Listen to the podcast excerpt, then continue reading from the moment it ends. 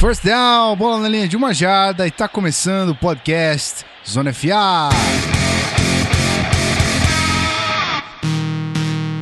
Sejam muito bem-vindos, senhores, a mais um episódio do Zona FA. Mais um. Esse maravilhoso podcast que acontece toda semana, atrasando ou não, mas ele chega, ele chega. Ele sempre vem. E se ele vem, quer dizer que eu trago gente comigo aqui pra falar de futebol americano. É sempre assim. Então, eu sou o Gui Della Colete, seu host, e eu não vou alongar hoje não, que tem muita coisa pra falar, então vamos embora. Seja muito bem-vindo, Vitor Camargo, meu querido. O cara tá apressado hoje, tá parecendo narrador de rádio. Você viu? Eu tô treinando. E aí, bom, valeu Gui, valeu ouvintes, estamos aqui pra mais um Zona FA. Vamos falar aí bastante de futebol americano que tá quase, quase começando. E dá até pra sentir o gostinho, assim, com esses jogos de pré-temporada. Embora o gostinho não seja muito bom, mas dá pra sentir alguma coisa. Pelo menos é alguma coisa, certo? Sim, exatamente. A gente vem falando isso, mas pelo menos é alguma coisa. Bom, é isso aí, senhoras e senhores. E do outro lado, mais uma pessoa, mais um participante. Mais uma vez, time repetido, todo mundo batendo a carteirinha aqui, confirmando a presença de melhores funcionários aqui no Zona FA. Ele que é meu adversário na noite, que hoje é quinta-feira, tem jogo do Vikings e seja muito bem-vindo, Rafael Martins, meu querido. Fala galera, tô de volta. Isso aí, hoje tem Seahawks e Vikings, né? Um jogo que não traz muito, muitas lembranças boas atualmente, mas um novo ano, uma nova temporada. Vai ser legal pra ver também os dois times aí, os reservas, também as disputas de posição. Falaremos mais sobre isso adiante. Mas enfim, estou ansioso, estou ansioso. Vou me controlar aqui também pra não, não deixar a rivalidade ultrapassar o profissionalismo do nosso podcast. Se vocês acham que pré-temporada não vale nada, é porque vocês nunca viram o trash talk do, do canal Zona FA interno. Porque essa semana a gente tem Seahawks e Vikings e a gente tem Niners e Broncos. Então eu e o PP vamos sair no tapa aqui. Não importa quem É, ganhe, rapaz. porque o que importa é o que importa é o pessoal, entendeu? Isso É aí. isso aí. Mas podem ficar tranquilos que se depender de mim, não haverá discussão além de coisas saudáveis, coisas boas. O Zona FA é só amor. Eu É só felicidade, muito rapaz, ruim, não vou ficar aqui- quieto, tá? É, Se você quiser fazer, piadas ruins, elas fazem parte desse programa, Não, eu cara. acho que vou deixar o público curioso sobre qual era a piada ruim que eu ia fazer. Já Ok, sei, faz então, assim, eu beleza. conto no final do programa.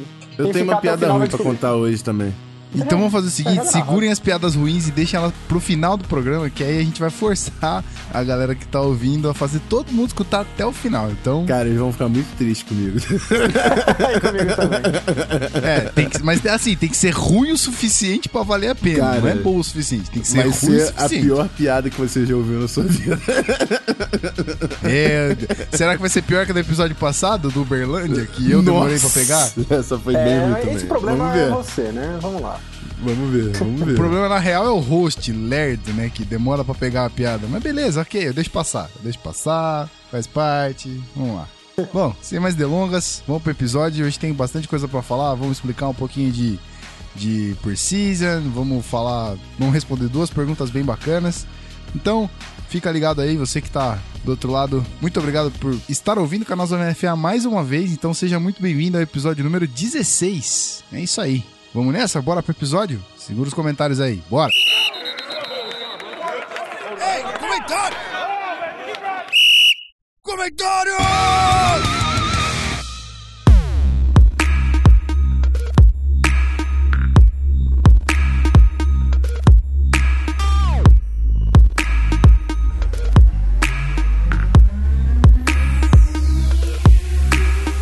É isso aí, estamos de volta. Vamos começar a sessão de comentários aqui do Zona FA. E se você que ainda não enviou um e-mail pra gente, fica à vontade. É, é só escrever para canalzonafa.gmail.com. A gente vai fazer muito gosto de responder a sua pergunta aqui. Então, pode enviar, pode ficar tranquilo que pelo menos é, ler e considerar responder a gente vai. Talvez a gente acabe deixando uma ou outra passar, porque São muitas. é, graças a, a- É, então, mas graças ao nosso trabalho, a gente tem recebido bastante pergunta, assim como é, bastante carinho. Então, muito obrigado pra quem enviou. Quem não enviou ainda, não se sinta é, intimidado. A galera aqui responde numa boa. Então vamos lá, vamos começar com a pergunta do Amauri Menezes, lá de João Pessoa, na Paraíba. Olha só, rapaz. Uh, terra longinho. boa. Um dia eu chego lá. Olá, pessoal da Zona FA. Desde já quero parabenizá-los pelo ótimo podcast. Completo, organizado, bem-humorado e incrível. Fala mais que eu tô Me gostando. chamo Amauri Menezes. Me chamo Amaury Menezes, sou de João Pessoa, na Paraíba, torcedor do Broncos e dos Spectros, aqui da minha cidade. E tenho uma dúvida sobre quarterbacks, se possível, para ser respondida pelo PP. E ele ficar mais feliz porque o PP, né, como todos sabemos, é um, um ex-quarterback. A gente bota aí o PP para pelo menos fazer um agrado. Mas é, quem vai responder essa pergunta para você é o nosso querido Vitor Camargo. Não se sinta menos privilegiado porque esse cara sabe muita coisa. Então, vamos lá. É, ele quer saber dos quarterbacks e todo o oba-oba em cima da carreira do Ken Newton. Acompanho a NFL desde a época do Steve e vejo muito se falar que o futuro da posição de quarterback é, combina tão bem a habilidade atlética com a qualidade de lançar a bola, como o Ken Newton, por exemplo, com seus 10 touchdowns corridos na última temporada. Daí, minha dúvida gira no que diz respeito a esse perfil ser chamado de futuro da liga uma vez que outros quarterbacks também já se mostraram prospectos na habilidade de correr com a bola e foram fracassos, como Robert Griffin III, Tim Tebow, entre outros. Entendo que o Cam Newton tem a mecânica de passes que seja melhor que a do RG3, mas imagino que o atleta mais valioso da franquia não deve ser lançado nas trincheiras para quebrar é, tackles e se lesionar. É, a carreira do RG3 vem sendo marcada por lesões e me pergunto se o mesmo não vai acontecer com Ken Newton. Se lesionar e perder jogos ou até mesmo lesões mais graves que possam tirar essa característica dele. Ainda que pensemos que Cam Newton seja um atleta mais que diferenciado e ele realmente possa acumular as funções de quarterback e running back entre aspas, sendo um quarterback híbrido, ainda acho que isso não o torna o quarterback do futuro, e sim um quarterback sem futuro, pois a carreira de um running back é curta. De modo que muitas das franquias não querem gastar sua pick number one com running back. Seria o quarterback do futuro o atleta de 8, 9 ou 10 temporadas? Essa é a pergunta que ele faz pra gente. Quero deixar o exemplo do último Super Bowl, onde o time com um quarterback pocket passer não era mais o mesmo, apesar de ser mito. Saiu campeão, pode soar a sirene do clubismo, ok? Tá, Ela vai tá soar, devidamente tocada. Isso aí. É isso, não quero me alongar mais. Espero ouvir minha dúvida respondida por vocês. Me sentirei muito honrado. É isso aí. Então, muito obrigado, nosso querido Amaury Menezes. Fica aí então, Vitor Camargo, para responder para você. E aí depois a gente bota o PP só para fazer um agrado pro nosso querido Amaury. Vai lá. Vitão, essa é sua. É, esse, vou falar que esse é um assunto que eu já deu muita briga envolvendo a minha pessoa, porque tem uma coisa que eu detesto no futebol americano, é esse estereótipo que se criou em torno do, do running back que corre com a bola, que nem o Cam Newton, Russell Wilson, RG3. Parece que assim, qualquer quarterback corre automaticamente ganha o rótulo, uma etiqueta no meio do peito, quarterback corredor, e que ser um quarterback corredor significa que ele não passa bem, que ele machuca muito. Eu detesto isso, porque esses jogadores, eles têm uma característica em comum, que é o fato de serem atléticos, bons corredores e tudo mais, mas não, quer dizer que eles sejam iguais, verdade eles são jogadores muito diferentes. Você falou, por exemplo, do, do RG3. O RG3 era um cara muito mais magro e muito mais de, de velocidade. De, de pico de velocidade. Ele corre, quando ele chega na velocidade máxima, ele tem muito arranque, muito, muita explosão. E o Cam Newton, embora ele também tenha isso, ele é um cara muito maior, muito mais forte e um cara muito mais de trombada, aquele cara que não vai correr no campo aberto, ele vai buscar o contato nas trincheiras, garantir aquelas jardas curtas e, claro, ele é atlético para explodir quando tiver oportunidade. Mas eu acho que quando você. Quando a gente começa a limitar eles como quarterbacks, corredores, a gente. Parece que é tudo uma coisa só e não é. O RG3, por exemplo, ele era um cara que ele teve uma excelente temporada de calor, ele foi um dos melhores quarterbacks da liga, estourou o joelho, voltou muito cedo, machucou de novo, perdeu a confiança, mudaram o ataque na hora errada. Então, é, falar que é simplesmente porque ele é um quarterback corredor e por isso que não deu certo, você mascara uma série de fatores que também estão envolvidos e que foram muito importantes para para essa queda aí do, do RG3. É a mesma coisa pro Russell Wilson, não é porque ele é um quarterback corredor, é porque ele tem um conjunto de características muito peculiares. A gente nunca viu um cara com o tamanho com a força dele jogando de quarterback e a velocidade dele jogando de quarterback. Então, esses caras, como eles ainda são minoria, eles ainda são. Enxer, enxergam, enxergam ele como unicórnios. E eu, sucesso ou não sucesso, pra mim não depende dele ser ou não um quarterback corredor. Quando a gente fala em futuro da liga, o que eu acho que diz é o seguinte: a liga tá ficando cada vez mais inteligente em como ela, ela, ela usa esse tipo de jogador. Ela aprendeu a incorporar de uma forma muito inteligente esse elemento da corrida no estilo de jogo. Então, além de você ter as armas que você sempre teve do passe, você adiciona uma dimensão a mais no seu ataque, e isso é uma, uma vantagem competitiva que seu adversário pode não ter. Por isso a gente fala tanto da, dos quarterbacks uh, corredores serem o futuro, mas não quer dizer que o cara que corre é o futuro. O quarterback ele sempre vai ser o passador, ele sempre tem que passar acima de tudo. Correr é um bônus e se ele puder fazer os dois, como é o caso do Cam Newton, como é o caso do Russell Wilson, como é o caso do Andrew Luck, que é um dos melhores quarterbacks corredores da liga, como é o caso do Aaron Rodgers, que é um ótimo quarterback corredor. Então, é, eu, o que eu sempre falo é: não olhem para o estereótipo do cara corredor. Olhem para ele como ele é, com as características dele e correr ou não sendo uma das características dele. Respondendo a pergunta agora de forma mais direta, sim, existe o risco da lesão, mas no caso do Cam Newton, ele tem um físico muito privilegiado que vai limitar a lesão. Claro que ele corre o risco de tomar uma prensada que a perna dele prendeu no chão e vai virar o joelho, mas isso ele pode ter no pocket também. Não é o fato dele correr ou não correr que vai fazer isso acontecer. Talvez ele seja exceção nesse sentido por aguentar as pancadas melhor do que outros jogadores, mas o Russell Wilson é um cara pequeno, muito mais magro e que também tá sabe apanhar, sabe a hora de se jogar no chão, sabe a hora de sair e que com a inteligência dele, é um cara extremamente inteligente, ele transforma essa característica dele numa, numa força. Então, não tem só um jeito de você jogar quarterback, não tem só um jeito de você ser um quarterback corredor, para usar o termo popular. Então, acho que essa é a minha resposta. Isso. não, e sem querer estender mais o assunto, mas uma coisa que eu acho importante é que correr nem sempre é se expor. O RG3 é um cara que se expõe ao correr. O Cam Newton é um cara que sabe correr sem se expor. Russell Wilson, um cara que sabe correr sem se expor, e o Aaron Rodgers também. Então isso também é crucial para um quarterback que quer usar essa outra vertente do, do jogo, né, da posição. Então existem também, existe também essa diferença.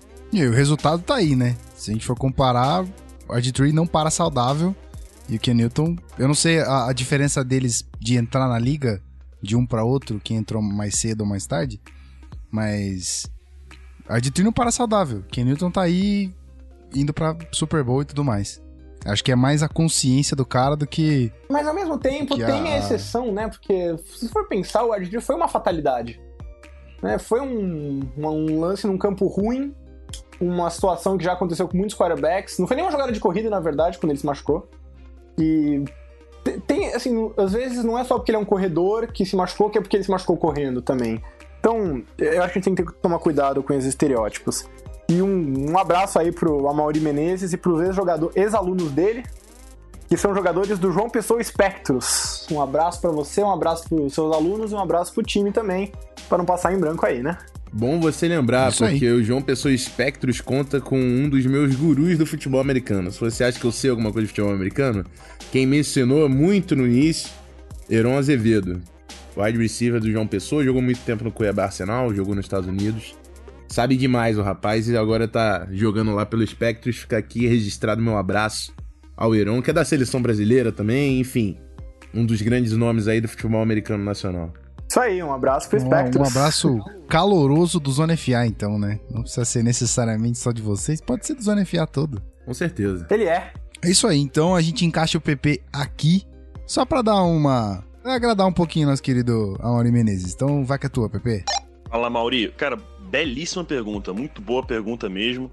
É, aliás, um abraço para você e todo mundo de João Pessoa, galera do Espectros. Um abraço em especial pro meu amigo, amigo do Rafão também, o Heron Azevedo, hoje wide receiver do Espectros. Foi aí um dos meus primeiros wides na minha carreira como QB, um, na minha opinião, o maior wide receiver da história do Brasil, jogador de seleção brasileira. Um abraço, Heron seu lindo. Mas, cara, é uma belíssima pergunta. É, é algo a ser debatido, né? Eu, inclusive, é, nessa, na revista é, digital do, do galera do Liga dos 32, aliás, um abraço a todos aí da Liga, é, fiz um texto justamente falando disso. do Pocket Passer de como isso mudou na liga e como isso está mudando, se isso vai mudar, é, é um assunto delicado, porque fica provado ano após ano que para ser campeão na liga você precisa saber jogar do pocket, né? Você não pode ser apenas um quarterback scrambler, como você próprio falou, do Deus Tebow, que nos abençoe, do RG3 e do, do Cam Newton. O Cam Newton, ele teve mais sucesso ano passado por ter jogado um pouco mais do pocket. Né? Você citou a mecânica dele, a mecânica dele não é das melhores, mas o fato mesmo dele ser essa aberração física que ele é, um monstro, um tight end jogando de quarterback basicamente, ele consegue fazer funcionar. Essa questão de tempo que vai durar a carreira dele. O diferencial do Cam Newton é justamente seu tamanho, porque a gente está acostumado a ver quarterbacks com tamanho normal, que seria o RG3, que tem o tamanho médio, é, ele é 6'2", 220, né, na, na sua altura. Ele tem quase 1,90m e 100 quilos. É, isso para um, um quarterback é, é, é, hoje a altura e peso médio do jogador da posição. É, o Cam Newton não. Cam Newton tem quase 2 metros de altura, 112, 113 quilos de puro músculo. Ele tem acho que 5% de gordura corporal. Então ele aguenta a pancada muito mais. Ele é maior que boa parte dos linebackers da liga. Então ele é um que consegue fazer essa função de atravessar a linha é, ofensiva com corridas e não sofrer tanto impacto. Então eu acredito que a carreira dele possa durar mais de 10 anos, porque ele é completamente diferente do que a gente já viu na liga. Ele é diferente do que é, os outros quarterbacks dual threat que sabem passar e correr é, passaram pela NFL. Então, realmente acho interessantíssima essa pergunta aí. É uma coisa que a gente vai ter que ficar de olho com o passar do tempo, mas ainda assim, eu acredito que para ter sucesso na liga você tem que saber jogar do pocket. Não adianta só saber correr e fazer scrambles ou até corridas desenhadas para o QB, como a gente vê o Carolina Panthers fazendo bastante. Mas isso aí é uma belíssima pergunta, Mauri, e espero que tenha respondido aí para você, meu amigo. É isso aí. Pergunta mais que respondida, então. Mais uma vez, um grande abraço ao Mauri. Vamos para a segunda pergunta, que veio do Natanael Duarte Neto. Ele não fala de onde ele é, então depois você manda aí, meu querido. De onde é que você fala? Certo? Vamos lá. Olá, galera do canal Zona FA. Depois de boa exibição no jogo de pré-temporada, podemos dizer que o Dallas Cowboys descobriu um grande talento na quarta rodada do draft? Do draft? Que foi isso? é, o que que é, velho? Porra foi essa? Exato. Na quarta rodada do draft. Abraços. Eu não Ele tá falando de quem? Fez. Do... É, draft. Não é, rapaz? Draft, Tô... de, de, lá, né? É um talento, é um talento, cultive isso. Como que chama mesmo o rapaz? É. Natanael. Não, não, ah, o cara que pergunta. ele tá falando. É, imagina que Natanael esteja falando do Char Charles Tapper de Defensive End de Oklahoma. Imagino que seja ele, porque ele é, foi a escolha do time. falando na, do quarterback lá. Na quarta rodada. A não sei que ele esteja falando do Dak Prescott, que é o quarterback, o que também pode ser. Não, ele com então, certeza eu... está falando do Dak Prescott. É, eu imaginei que fosse do Dak Prescott. Prescott, que nome maldito. Que a hype tá lá em cima no rapaz, né? É, eu vi um pouquinho do jogo, então vai que é tu, Rafão. Bom, essa pergunta precisava ser feita, né? Porque realmente estão colocando o Dak Prescott já desbancando o Tony Romo praticamente lá no Cowboys. Calma, amigos. É um jogo de pré-temporada. Eu vou ser bem sincero na minha análise. A gente conversou bastante também, o pessoal lá da transmissão, sobre que foi surpreendente, com certeza. Eu avaliava o Dak Prescott como um cara que ia ter muita dificuldade na NFL, porque eu não via nele a, a precisão nos passes. E o que eu vi nesse jogo que me surpreendeu foi exatamente isso: precisão nos passes. Ele sabia onde colocar a bola, tinha uma boa leitura da, da, do que, que ia acontecer no, no sistema ofensivo do Cowboys. E ele é um cara que sempre foi muito ágil com as pernas, até mostrou pouco isso no, no jogo da, da primeira semana. Então, eu considero que o Cowboys conseguiu achar uma boa pedra a ser lapidada. Eu não, não, não sei se é um grande talento, eu não sei se o cara vai ser titular algum dia, mas com certeza é um cara que vale a pena ser, se investir. Investir tempo da coaching staff, deixar o cara ali trabalhando, desenvolvendo o jogo. É muito diferente você pegar uma defesa do Broncos com Von Miller, DeMarcus Ware, Chris Harris, Akip Talib, né? Todo mundo junto. Então, é muita calma nessa hora. Ele foi muito bem no jogo da pré-temporada, mostrou muitos pontos positivos. E tem, e tem tudo para ser um reserva realmente competente que pode se desenvolver um dia num, num, num bom titular. Lembrando que o próprio Tony Romo nem, nem draftado foi. E o Dak Prescott chegou aí na quarta rodada. Então, a, acho que são bons sinais num, numa primeira aparição aí pro, pro quarterback novato do Dallas Cowboys. Mas não deixe a hype tomar conta da sua alma ainda, meu amigo. Ainda é muito cedo. É, tem muitos fatores em jogo quando a gente fala de um jogo. Primeiro é a amostra pequena, né? Se for pegar, isolar um jogo, eu posso te mostrar um jogo do, de um cara, eu tampo a cara dele, eu finjo que não é o Tom Brady ou o Peyton Manning. Aí você vai achar que o cara é ruim. E se você pegar só um jogo do Geno Smith, você pegar o jogo certo, você vai achar que ele é bom. Então, sempre tem que tomar cuidado quando você vê um jogo, porque às vezes o cara tava inspirado no dia, às vezes a defesa tava muito ruim, ele deu sorte nos lançamentos, sei lá, tem muitos fatores que levam alguém a, a, a ter um bom dia e quando você pega uma amostra de um jogo só. Uh, eu acho que outro fator é o que o, o Rafão já falou da pré-temporada. Não era a defesa titular, não era o esquema titular. Uh, a gente vai falar um pouco mais disso mais pra frente, mas ele fez isso basicamente jogando contra o terceiro time dos adversários, né? Então, muita calma na hora de achar que aquilo vai se traduzir logo de cara. E vai, o cara vai chegar, entrar, vai ser o novo Tom Brady, o novo Tony Romo, entendeu? o novo, sei lá, o Kurt Warner, John Montana, ficou em terceira rodada. Então, assim, é legal se animar, eu gostei do que eu vi, eu concordo, faço eco aí, é tudo que o, que o Rafão falou. Eu só tenho que. Sou obrigado por contrato, eu diria, a lembrar de que pré-temporada é pré-temporada e que a gente tem que tomar cuidado com essas primeiras impressões. Não é que elas não valham nada, mas também não quer dizer que elas valham muito. Elas podem significar muito, elas podem não significar nada. A gente não sabe ainda. Então vamos esperar, vamos ver ele jogar mais nos jogos, vamos ver como. De repente, ele ganha alguns snaps aí com.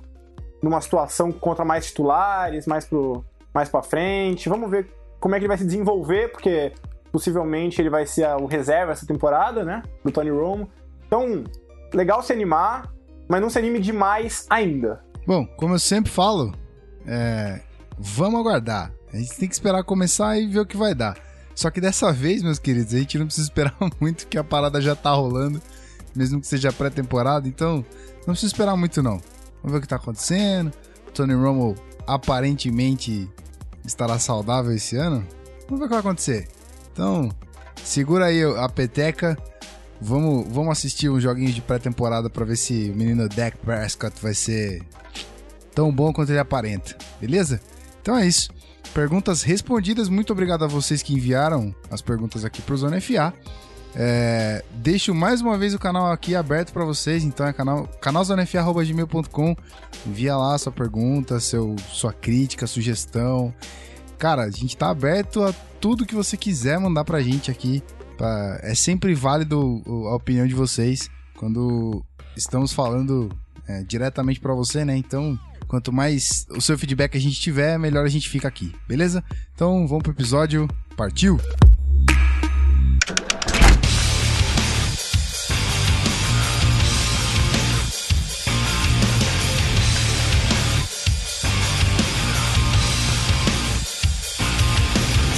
podcast Zona FA.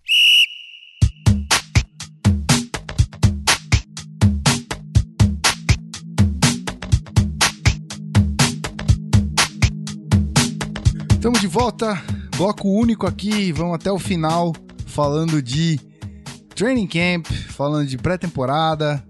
Vamos aí, vamos, vamos falar um pouquinho de do que vai acontecer antes de começar definitivamente a liga que é em setembro. Quem me confirma a data? Eu não faço ideia. Dia 9 de setembro, é isso? Primeiro jogo da temporada regular? Isso. NFL.com Schedules. pessoal, muita, Exatamente. pessoal muitas vezes acha que a gente sabe as coisas de cabeça, né? Mas a, a internet é importante. A, a, colinha às vezes ajuda também. É, vocês sabem, vocês sabem muita coisa de cabeça. É. O que vocês não sabem é data, que é, até aí, beleza. Muita coisa de cabeça, mas nem tudo, na não verdade. Tudo. É, Quinta-feira, dia 8 de setembro, Panthers e Broncos. Uh, quase acertei, hein? Eu falei dia 9 aqui. Eu esqueci de considerar que é na quinta que começa e não na sexta, né? É. Burro foi o host. Ok. então é isso aí, até setembro, que tá aí. Tá aí na porta, tá batendo na porta. Daqui duas semanas. É isso? Duas semanas. É, três semanas. Três semanas. Não, duas, três semanas, vai. Depende de quando você tá ouvindo também, né? é o máximo Exatamente, depende de quando você tá ouvindo. Às vezes você tá ouvindo lá em 2018, 2019. já aí, foi, meu filho. querido. Perdeu. Essa. Dak Então, Prescott já tá vai umas- ser é, MVP. Você tá umas 500 edições atrasadas aí, cara. É, mais ou menos, mais ou menos. Você já, já vai ter é, Oakland Raiders campeão do Super Bowl. É isso aí. Não. Você que tá ouvindo em 2018? Não sei, né? Não sei. Mas é isso Manda um aí. sinal pra gente no Vamos lá. futuro. Deve ser da hora. Boa. É que eu tenho medo. Se, se esse sinal chegar agora, que o cara já tá ouvindo. Ih, rapaz. Peraí que alguém tá batendo na porta, já vem, paradas calma aí. não, hein.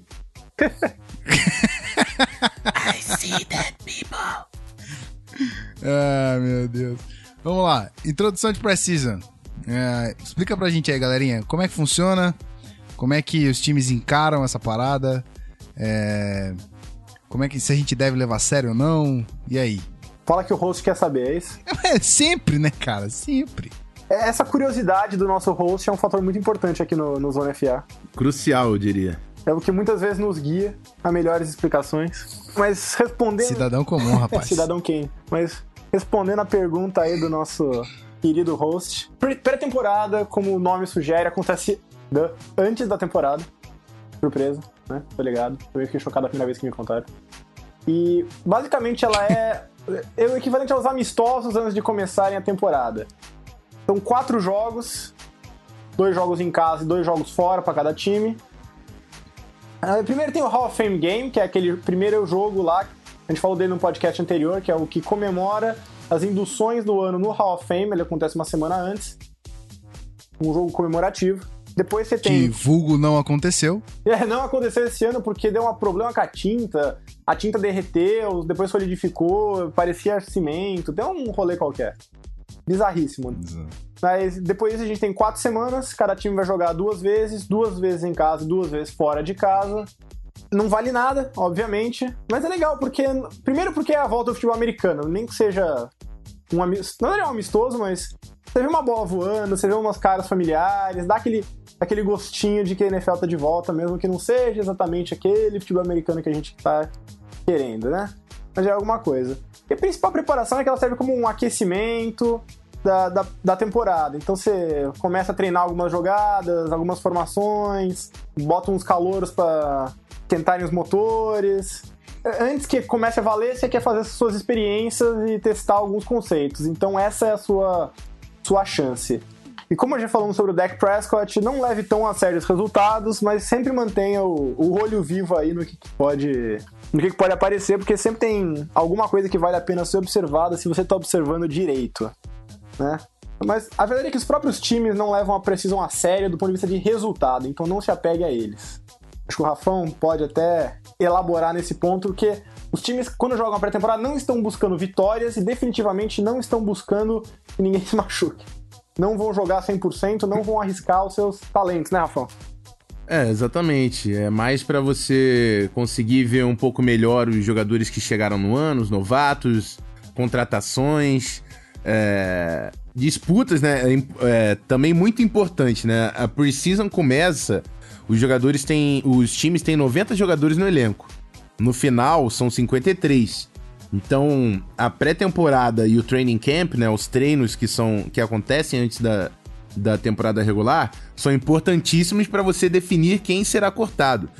Então, vale bastante, principalmente para quem tá pro- é, tentando ali garantir a vaguinha no time, os jogadores mais pro, pro final do elenco. Mas vale pra caramba também pro, pro torcedor que já não aguentava mais ficar sem futebol americano, né? Então, vale a pena. Vale a pena. É, eu Acho aceito, que esse é o, o sentido que mais vale a pena. Com certeza.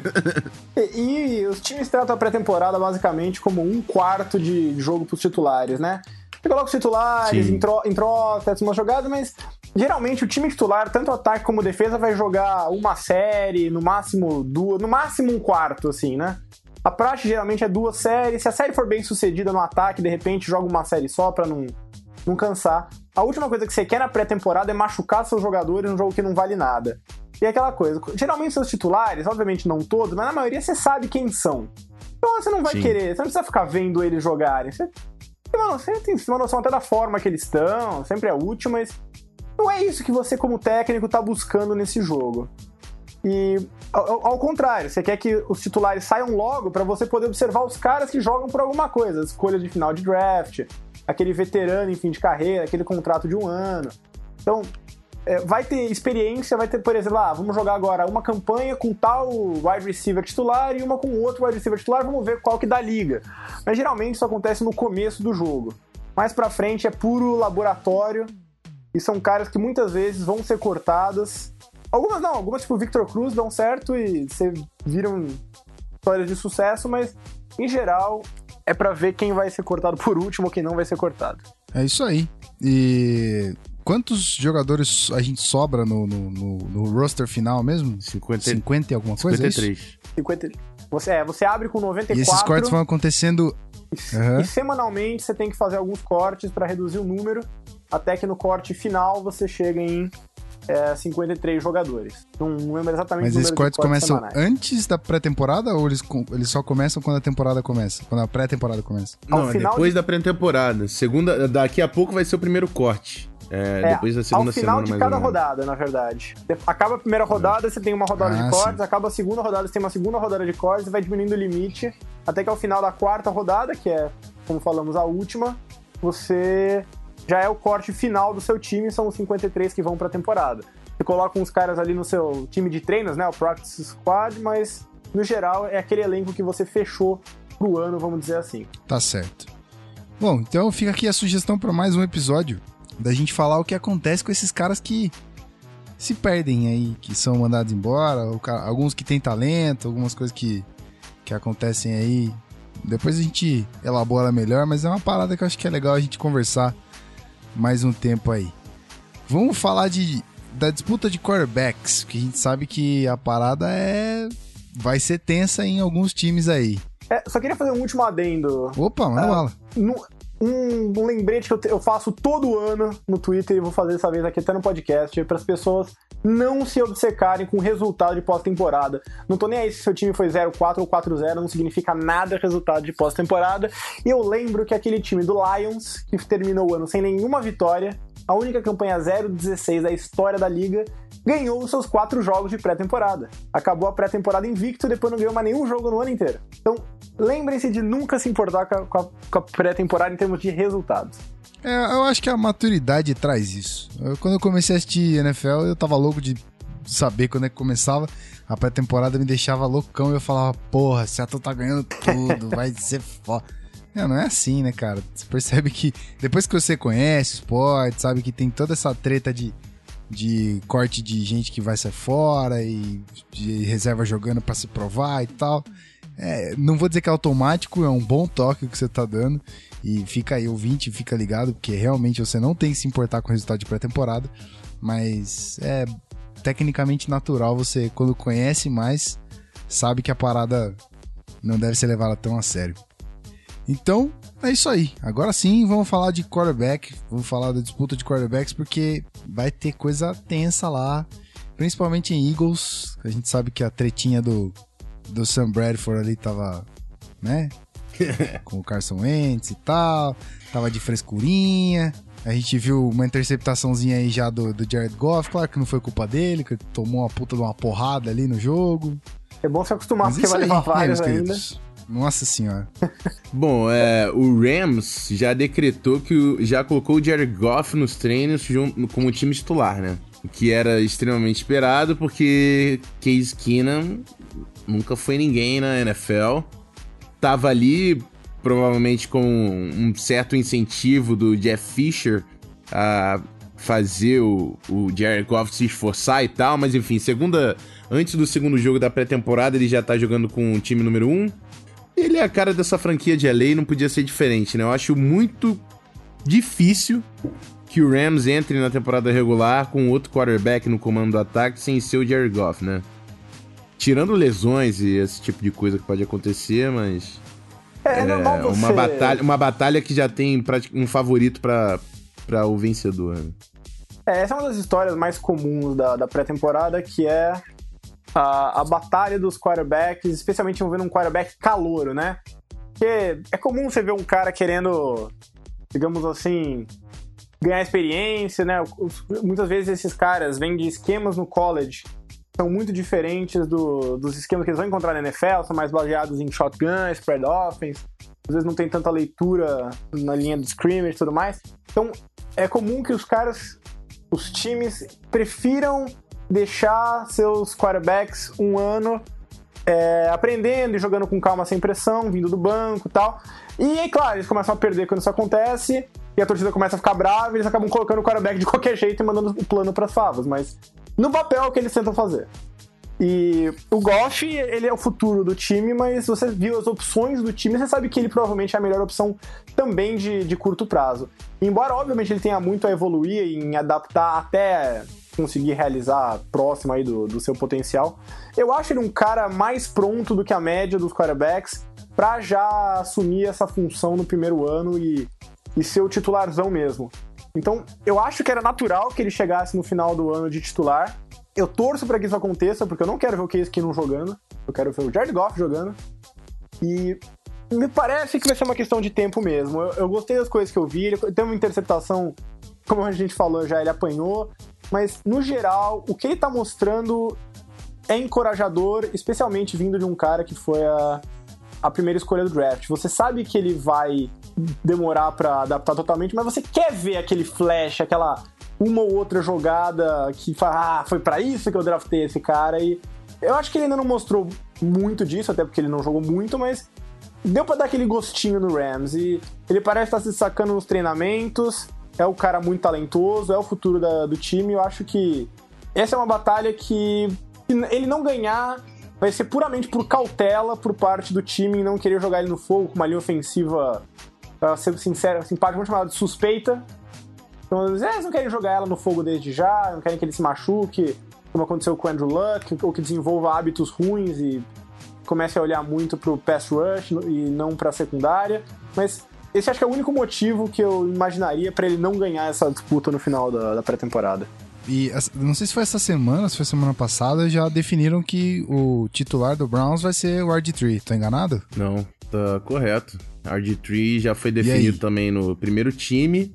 E aí também era esperado, mas como a gente já falou nesse podcast, é eu não coloco minha mão no fogo que o RG3 joga os 16 jogos, né? É um cara que já sofria uhum. muitos problemas com, le com lesões. Eu acho que ele se expõe muito no, nas jogadas que ele fazia. Não sei como vai ser com o Browns, na verdade. Mas eu, eu torço pra caramba, cara, pelo RG3. Eu acho que é um cara com muito potencial. E eu gosto do Browns também, né? Todo mundo tem uma certa simpatia pro Browns, cara. É impossível, né? É portuguesa, é, Madraga... é portuguesa. É, exatamente. É um time bacana que nunca fez mal a ninguém, coitado do, do Brown. É. Só, mal, só mal pra eles mesmos, mas tudo bem. E, mas enfim, o RG3 tá lá e eu tô, fe tô feliz que ele esteja no primeiro time. Um nome que a gente vai prestar atenção caso o RG3 não dê certo é o Cody Kessler. Tem o Josh McCown lá também. Eu, eu, eu, eu tô vendo o Josh McCown sendo trocado, cara. Não sei, tô com esse sentimento. E o Cody Kessler é o garoto que chegou nesse ano. Mas aí ele vai pra onde? Josh McCown? É, Quem tem interesse então, nele? é aquilo que eu ia falar, né? É, no beisebol é muito comum você ver um time um time que tá em reconstrução, né, tá tentando acumular ativos, ele vai lá, pega um veterano no, no, na free agency, não para ter o veterano, mas para chegar no meio da temporada, algum quarterback, no caso, no caso, obviamente não no caso do beisebol, né, mas no caso do NFL, um quarterback, no caso do, do beisebol, um, sei lá, um arremessador machuca, de repente cria uma necessidade e ele tem um ativo para leiloar ali na última hora. Tem muitos times que ainda estão em busca de um quarterback reserva e eu acho que é uma função boa para ele. Acho que ele pode ser um bom é, quarterback reserva. Então, é um cara que eu ficaria, não ficaria surpreso se fosse trocado, nem que seja por uma escolha de sexta rodada. Pode ser um bom backup. Se machucar um quarterback, ele pode quebrar um galho se seu time não tem grandes pretensões mesmo, né? Porque se tivesse, tá ferrado de qualquer jeito quando machucar seu quarterback. Mas eu acho que existe essa, essa abertura, vamos chamar assim, para ele ser trocado sim. E o, o Kessler, que não é um. Eu gosto dele, mas eu tenho alguns poréns com ele, assuma a função de número 2. Eu acho que a verdade é que tem muitos times que eles, eles criam uma batalha de quarterbacks que não é verdadeira, vamos chamar assim. Eles anunciam que o quarterback está em aberto, eles revezam os treinamentos com os, os jogadores, não, não tem uma, uma hierarquia restabelecida, mas eu acho que muitas vezes isso é por causa, até uma questão de motivação, sabe? Vai falar, ó, você não é o titular, hein? Ó, tem mais gente, vai ter que treinar. Mas no fundo, todo mundo sabia que o RG3 ia ser a opção deles, né? Ele é o cara com potencial ali, ele é o cara Sim. que já foi calor do ano. Ele é o cara que eles vão tentar recuperar esse ano com um técnico que tem fama de ser muito bom treinando e recuperando quarterbacks. Então, era só uma questão de tempo. A- impressão que dá é que ele, pelo menos assim, pelo que a gente lê de fora, se esforçou nos treinos. Não é o mesmo quarterback que já foi, acho que não vai voltar a ser, mas que mo- mostrou flashes, tá treinando bem, tá numa forma física melhor do que teve muito tempo. Então, a aposta tá aí. E o fato dele ter garantido já, embora não tenha sido garantido, não ter garantido já, mostra que o time tá satisfeito com a reação dele a essa disputa de quarterbacks e tá confortável com, a, com essa aposta que eles estão fazendo hoje. E vocês acham que tem alguma coisa a ver com ser. Tipo, o contrato dele ser de um ano? É claro, ele que tem botar o cara pra jogar? É, lógico. ou- A ideia do contrato dele é justamente essa. Contrato curto pra, se der certo, a gente renova, se não der, a gente vai mandar ele embora. Não tem, não tem como saber se o cara deu certo só nos treinos. Tem que ver o cara jogando, ver jogar jogando contra outra- outras defesas de, de NFL. Então, pra mim, é, é bem claro que você assinar um cara desse com um contrato de um ano, o, o único plano de ação razoável é você botar o cara pra jogar, deixar ele no fogo um pouco e ver se vai valer a pena renovar ou não. Então, nunca teve muitas dúvidas aí que ele ia acabar sendo o quarterback número um, embora eu achei que eles não fossem anunciar ainda. Eu acho que, como eu disse, o fato deles terem anunciado agora é um bom sinal. Tá certo.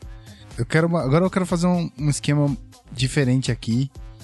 Eu quero fazer uma pergunta. Eu quero saber dos quarterbacks do Niners, mas da visão do Rafão primeiro, que tá de fora.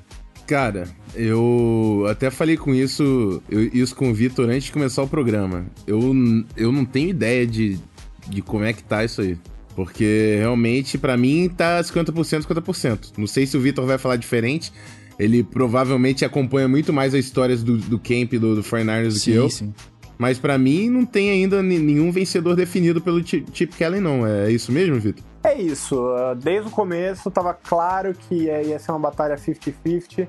E eu acho que, junto com uma outra que a gente vai falar daqui a pouco, são as duas únicas batalhas de quarterback legítimas, né? Que não envolvem uma questão de calor ou uma questão até motivacional. Eu acho que tem dois times na liga que realmente tem uma dúvida de quem vai ser o quarterback titular e o Niners é um deles. O Niners claramente não tem nenhuma pretensão uh, esse ano. É, pode até falar que tem, mas no fundo sabe que tá em reconstrução, vai precisar de um tempinho aí pra voltar a ser relevante, pra alegria do nosso amigo de La Coleta, maldito torcedor de Seattle. É, mas no training camp, a impressão que dá é que o a impressão que dá é que o Blaine Gabbert estava se destacando, o que na minha opinião é um péssimo sinal pro Kaepernick, porque ele é a escolha óbvia aqui.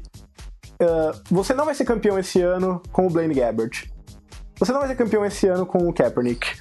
Mas a impressão que dá é que, assim, com o Gabbert você sabe o que você tem. Ele, mesmo que ele jogue bem, que nem ele jogou no final do ano passado, ele jogou bem no final do ano passado, é, ele é, pra mim, assim, eu não vejo ele tendo um potencial ou uma chance de atingir novos níveis. Ele é aquilo, ele é um bom reserva, pronto, você não vai passar disso. Então, você está realmente reconstruindo e pensando no longo prazo, o Kaepernick é escolha óbvia, porque ele é o cara que já foi um, um quarterback durante, sei lá, um ano e meio, dois anos. Foi um dos melhores quarterbacks da liga. A galera esquece isso hoje, mas ele teve temporadas brilhantes no, no comando aí do ataque do Niners. E ele conseguir recuperar essa forma, o Niners tem uma coisa próxima de um, de um franchise quarterback, pelo menos uma opção de alto potencial. Então, assim como no caso do RG3, você quer ver o que você tem nele, se você consegue recuperar ele. De mais uma semelhança, um, um técnico famoso por fazer um grande trabalho com quarterbacks. Uh, você quer ver esse cara dando certo, porque ele é a opção que pode mudar aí a direção da sua franquia. Se o Gabbert der certo, a gente sabe o que é dar certo do Gabbert, é o que ele fez ano passado, basicamente. É útil? É. Dá pra quebrar um galho? Dá. Mas ele vai mudar a direção da sua franquia? Não. Um Kaepernick saudável, jogando o que ele jogou em 2012, 2013, é um cara que muda a direção da sua franquia. E, e se é verdade que o, que o realmente estava na frente aí do, do Kaepernick, e não é só um efeito motivacional, eu acho que é um mau sinal. E é um sinal de que o Kaepernick realmente tá, não, sei se não tá saudável, não tá motivado, se realmente tem alguma briga aí no elenco, mas é um sinal de que tem alguma coisa errada, porque em termos práticos faz muito mais sentido você ter o Kaepernick de, de titular. E o Gabbert, inclusive, teve a chance de garantir a vaga, porque o Kaepernick ainda tá machucado, tá recuperando de uma lesão. Parece que vai ser liberado só pra terceira semana da, da pré-temporada. E o Gabbert começou de titular, sabia que o Kaepernick não ia jogar, teve a chance de passar na frente com uma boa atuação e não teve um bom jogo. Não teve um jogo horrível, mas também não mostrou nada que me fizesse olhar, não, realmente, eu acho que esse tá, tem cara de ser o nosso quarterback esse ano. Para mim foi, é, ok, esse é o Blaine Gabbert, ele vai dar uns bons arremessos, ele é atlético, também comete uns erros ruins, uns three and outs. Então, é, embora dizem, dizem que o Gabbert está na frente, na minha opinião, a má atuação dele quer dizer que ele perdeu a chance de realmente estar na frente. Para mim, a, a, batalha ainda é 50-50 e eu acho que o Kaepernick vai acabar saindo no topo. Foi por isso que eu perguntei pro Rafão, porque eu queria a visão de alguém que tá de fora, tipo, mais pela experiência do Kaepernick, pelo que já viu do Gabbert, não, não necessariamente do que aconteceu no training camp e tudo mais. Mas pelo jeito a, a, a expectativa do Rafão e o que ele tem de conhecimento é, é, exatamente aquilo que você explicou. Eu acho que a é expectativa é 50, de alguém de fora, a essa altura, só, só pode ser, tipo, tocar Hello Darkness, My Old Friend, né? Porque eu não consigo pensar em outra forma de sintetizar essa disputa pro quarterbacks. Se, se, se o Kaepernick teve um grande áudio, mas se ele não consegue ganhar do Blaine Gabbert na disputa, é porque tem alguma coisa muito ruim acontecendo ali e tira muito a esperança. E a outra opção é o Blaine Gabbert, que, de novo, jogou direitinho no passado, mas ele não vai solucionar nenhum problema na sua franquia. Yeah. Vamos ver o que vai acontecer. Vai acontecer que ele vai perder muitos jogos, e... é isso que vai acontecer. Tem uma, uma batalha de quarterbacks aí, que não necessariamente é uma batalha de quarterbacks, mas talvez seja, né? Não, é, é uma, é batalha, uma batalha de quarterback. É que o nosso querido, nosso querido analista Pedro Pinto, que não está aqui no momento, ele já, ele já definiu isso. Ele já falou até qual rodada que o nosso querido é, Paxton Lynch vai entrar em ação e vai substituir o, o, o nosso querido e amado é, Mark Sanchez Bud Fumble. então.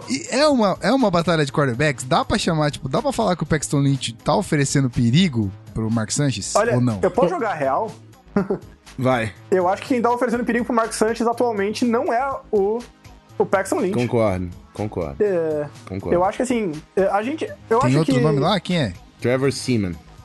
Trevor Seaman, escolha de sexta rodada, se eu não me engano, do, do draft passado, acho. Posso então, mas passar o cenário aqui, só exatamente pelo, pelo, pela, pela reação, reação do, do, do, Gui, do, Gui, É o seguinte, é? porque o que acontece? Paxton Lynch é o novato. Ah, sim, sim. É, Mark Sanchez é o cara que já tem um, um certo nome, apesar de não ser elite, nunca foi e não vai ser, mas chegou esse ano. Trevor Seaman é o cara que já conhecia o sistema, que já jogou no playbook, que já tinha experiência com esse ataque. Cada um traz coisas diferentes para essa batalha e no momento o Trevor Seaman tá fazendo uma certa pressão no Mark Sanchez. É, hum. pode parecer besteira, mas quando você não tem um cara que se destaca no talento, e embora o Mark Sanchez não seja horroroso, ele também não é um cara como... Assim, ele é, ele é mais famoso pelo Butt Fumble do que por qualquer jogada que ele tenha feito positivo. O que é um pouco injusto, porque ele não é tão horrível assim, mas ele também não é bom. E quando você, quando você não tem uma clara vantagem no talento, essa questão da familiaridade, essa questão do conhecer o playbook, conhecer os jogadores, ter entrosamento, pesa mais do que parece. É muito comum você, especialmente se você tem um cara que tá meio que segurando um lugar, até no caso do Broncos, eu acho que o plano não é nem no curto prazo, mas no médio e longo prazo, que o Paxton Lynch assuma, eu acho que eles vão querer um cara que consiga manter o esquema funcionando. Porque quem assistiu esse time no passado sabe que eles não ganharam por causa dos quarterbacks. O quarterback estava lá para é. fazer uma função simples: executar um esquema, minimizar erros e, e dar o suporte necessário para a defesa e para o jogo terrestre. Essa era a função do quarterback no time do ano passado e eles foram campeões do Super Bowl assim. É, é exatamente esse meu ponto. Existe uma batalha de quarterbacks, mas no final das contas, essa batalha não importa. Porque não vai ser o quarterback que vai garantir que o Broncos consiga, de repente, ganhar o Super Bowl esse ano. Pro Broncos ganhar o Super Bowl, ele precisa que a defesa consiga manter o nível de atuações. Sem Vance Walker, que já se machucou, sem Malik Jackson, que foi pro Jacksonville Jaguars, sem Danny Trevathan, que foi pro Chicago Bears. São três peças importantes que saíram da defesa. E o Broncos precisa manter o mesmo nível de atuação sem essas três peças. Se isso acontecer, se E o, o Derek Wolf tá machucado também. é, ex- exatamente. Então, se, se o Broncos conseguir manter a defesa que teve no ano passado, que foi absurda, coloca o Trevor Seaman. Não faz diferença. O Broncos não teve um quarterback absurdo no ano passado. O Broncos teve um quarterback mediano e uma defesa absurda. Então, o Broncos precisa uma defesa absurda. O quarterback que ganhar essa batalha vai ser mediano. Pode ter certeza que mediano ele consegue ser. E isso é o que o Broncos precisa pra ter chance de ganhar o- Super Bowl. É, eu, eu acho que não só pela, por tudo que você falou, claro, eu acho que o Simon vai acabar ganhando essa vaga, até porque o grande problema do Mark Sanchez são os turnovers. E se você vai ganhar com uma grande defesa e um quarterback mediano, a última coisa que você pode fazer é cometer turnovers. Eu acho que eu, se é isso que eu quero, não sou um cara que execute o meu plano de ação bem, e nesse caso o cara que já conhece o playbook, mas um cara que evite erros e minimize turnovers e posses adversários. E esse cara, possivelmente não é o Mark Sanchez. Não sei se é o Simon, mas não é o Mark Sanchez. Então, Sim. eu honestamente, assim, até pelas reportagens que estão saindo de dentro do próprio training camp do, ah, do Broncos, elas são muito favoráveis ao Simmons. Então, eu acho que ele vai acabar ficando com essa vaga de quarterback. E enquanto o Lynch não, não tá pronto pra assumir a vaga, eu acho que o Lynch é um cara muito cru. Eu acho que ele não vai estar pronto esse ano, talvez. Tá rolando um hypezinho em cima do Lynch, então? É, eu acho que é mais, pela, é mais pela esperança do que por algo real, assim, tipo. Sim. Eles não têm uma solução que não seja ele, mas ele não tá pronto agora. Então, no fundo, essa batalha de quarterbacks é só pra quem vai tapar o buraco aí por um ano enquanto não, não, não começa pra valer o futuro da, da posição aí. O Lynch é um cara muito cru. Ele, ele, eu lembro que no- durante a, antes do draft eu falava que eu não pegaria ele na primeira rodada, porque ele é um cara que eu não colocaria no primeiro ano de liga. Ele, ele nunca jogou no sistema profissional, ele jogava num sistema bem diferente do que ele vai jogar no Denver Broncos. Ele tem potenciais físicos, mas tem muito a trabalhar ainda pra se tornar um quarterback de NFL. Então, eu não queria ver o Lynch esse ano em campo. É, claro que pela falta de opção pode ser que isso aconteça, mas enfim. Concordo com você. Corre até o risco dele se machucar se ele entrar esse ano, alguma coisa assim, ele não estar preparado o suficiente pra encarar. Não, não, eu acho que o risco não é se machucar. Se machucar, na verdade, pode ser um- uma coisa negativa, mas que não atrapalhe. O risco é ele entrar, Uhum. jogar mal pra caramba, porque é NFL, a velocidade é diferente, o sistema que ele Sim, joga não sim. tem nada a ver com o que ele jogava, e aí ele já fica com um nome meio queimado. Ele não é mais a esperança, ele é o cara que não deu certo no primeiro ano. E isso faz muita diferença. Tá. Faz todo sentido. É, é uma pergunta válida, mas faz todo sentido. É, e aí, pra fechar aqui, rapaziada, tem ainda o chorão Bradford. E aí? Essa é a mais Eu falo, eu de falo todas. chorão Bradford, brincadeira, né? Não tem nada contra Sam Bradford, tá? Ok. É, Mas é o Chorão se deu bem, né? Ele se deu bem. Que o Carson Wentz, que era a grande ameaça pra ele, que era o novato, se machucou. No primeiro Aham. jogo de Hum. pré-temporada. Ele teve uma lesão na costela, né? Quebrou a costela e aí vai perder a Putz. pré-temporada toda. Que era exatamente. Lembra que a gente falou qual era a função da pré-temporada? Machucar Resolver jogador. batalhas. resolver batalha de posição, co- cortes no elenco. Quando você tem uma dúvida na batalha de quarterbacks, é importantíssimo que o Carson Wentz estivesse nos jogos de pré-temporada para o Eagles ver um- o, o cara em campo jogando com ataque.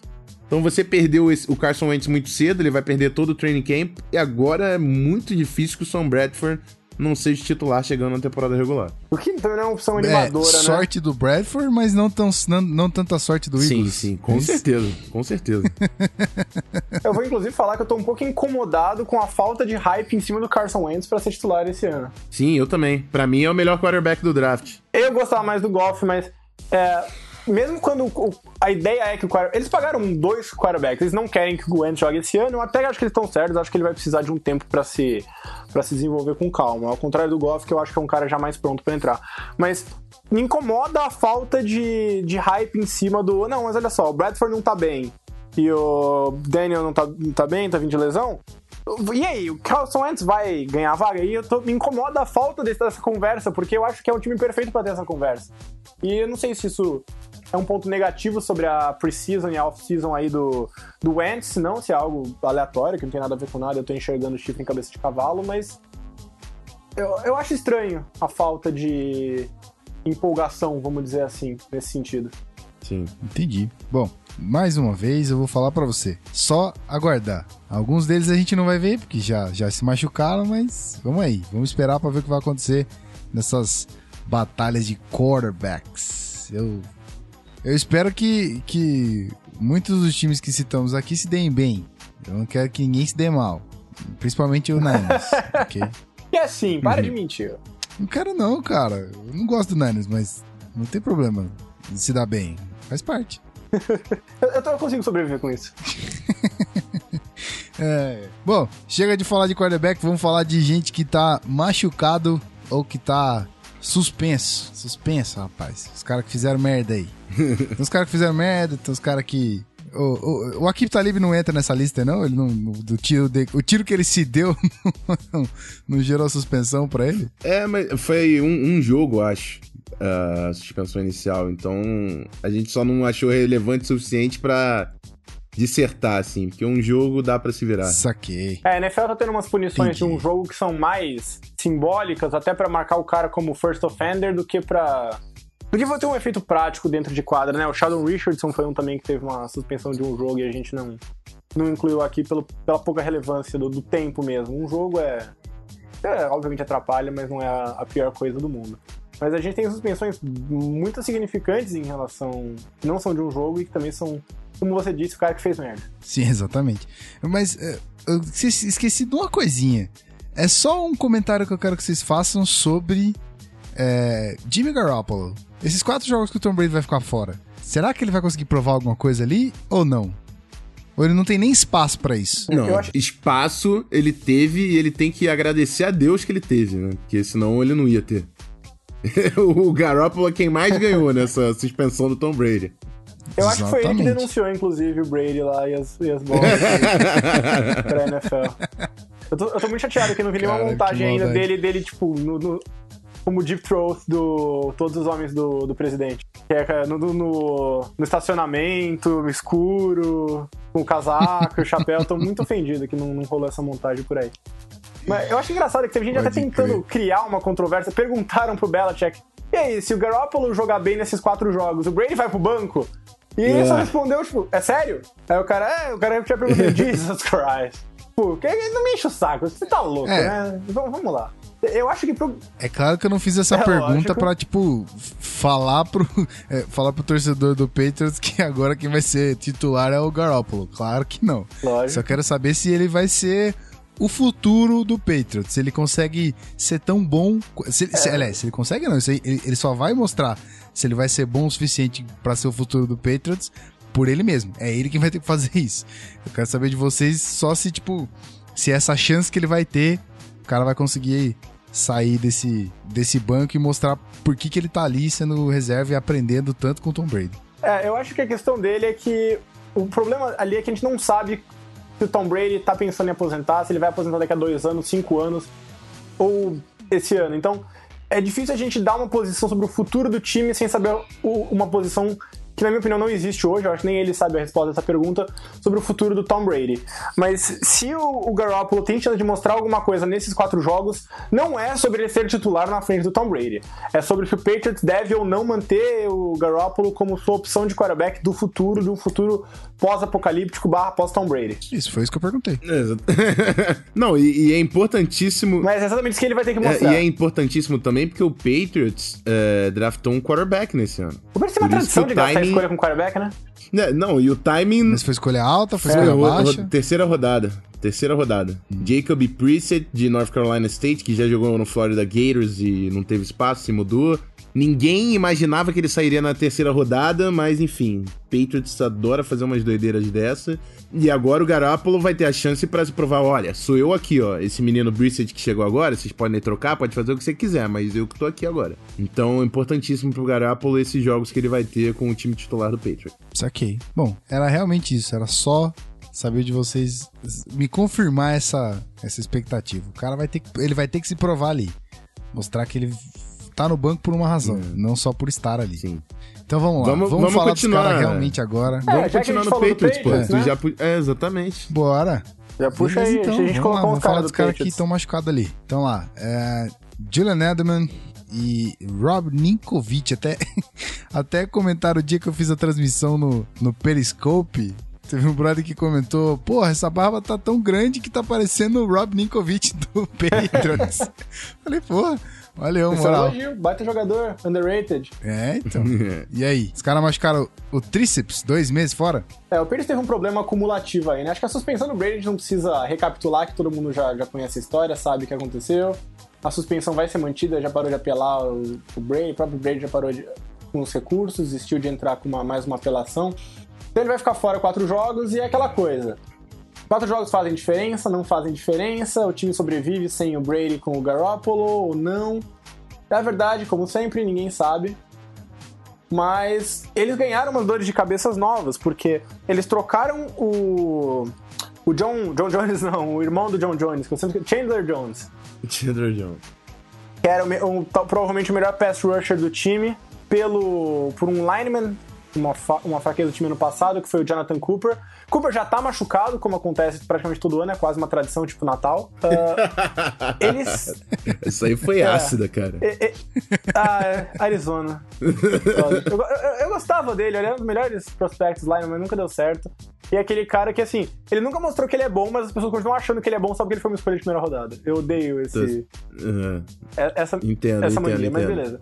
Aí ele machucou. O Julian Edelman, que é o melhor wide receiver do time, machucou. Não corre risco, parece, de perder os primeiros jogos do time. Parece que ele vai voltar ainda na pré-temporada, mas você não sabe se o cara vai voltar 100%, né? E se você tem o Garoppolo, que já é uma pior em relação ao Tom Brady. A não sei que ele seja o novo Tom Brady, mas não- se ele não for, como ele não- muito provavelmente não é, é uma redução em relação ao Tom Brady. Além disso, é mandar o cara pra lá sem o seu melhor wide receiver, num corpo de wide receivers que já é meio fraco, se você for pensar. Eu diria que ele é o único wide receiver seguramente acima da média do time. Obviamente, o Gronkowski não é um wide receiver. Não é um alvo, É. obviamente, é um ótimo alvo, mas. Por mais de que ele pareça. é, exatamente. É, mas eu, eu acho que ele é o. Talvez o único wide receiver acima da média do time, então é um cara que vai fazer muita falta se não se perder algum jogo, ou se mesmo se não jogar 100%. E pra piorar, a defesa do Patriots, que é uma defesa muito underrated, que na minha opinião ia ser o que ia manter o time flutuando aí numa, num 3-1, talvez, minha aposta era 3-1, sem o Tom Brady, perdeu agora, talvez, o seu jogador mais underrated no Rob Ninkovich. Sim. Um cara que protege contra a corrida, alinha em mais de uma posição, pressiona o quarterback, muito bom forçando fumbles.